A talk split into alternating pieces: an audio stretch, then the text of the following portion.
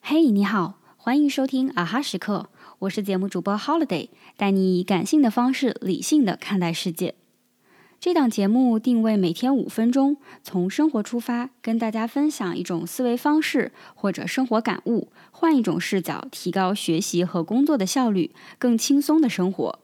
从九月份开播，基本上保持了每个工作日日更，我总体上还是比较满意的。这一次立的 flag 没倒。其实最近我整个人处在迷茫期。除了是这档短播客节目的主播，我还和其他朋友在共创另外一个播客《持续渗透》。这是一个每期三十分钟到一个小时的长播客，我们计划每周一更。不过最近伙伴们都有一些停滞。当初我们规划播客，对于“持续渗透”这个名字，大家一致通过。持续既是指这档节目会一直更新，也是希望我们几个主创人员可以持续的学习和成长，有持续的输入，才有持续的输出。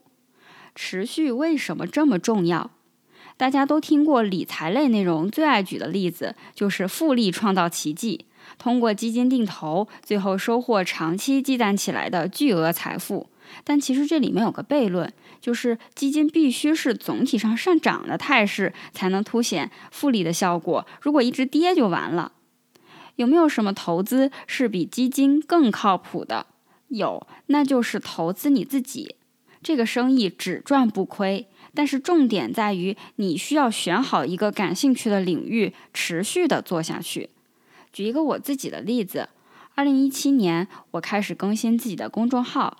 当时并没有抱着做一个可以变现的自媒体账号的想法，只是通过公众号来记录自己的读书感悟啊、生活感悟啊、旅行经历这些。其实有一点点像混杂版的个人日记。虽然只有少数身边的朋友关注，但是我一直保持更新。到现在，我的公众号虽然还是没有太多粉丝，但是回过头来看前几年写的东西，我能明显的感觉到自己在文字水平还是思考能力方面都有成长。这种能力帮我实现了跨界，也让我成为一名可以用文字能力和策划能力赚钱的自由职业者。其实最初并没有明确的目标，也没有想过通过持续的更新能给我带来这些机会，所以我的成长相对来讲是比较慢的。但几年之后，我依然因此收获了个人能力的提升和更广阔的职业发展机会。而我做的其实只是持续。讲到这里，其实也是给自己打打鸡血。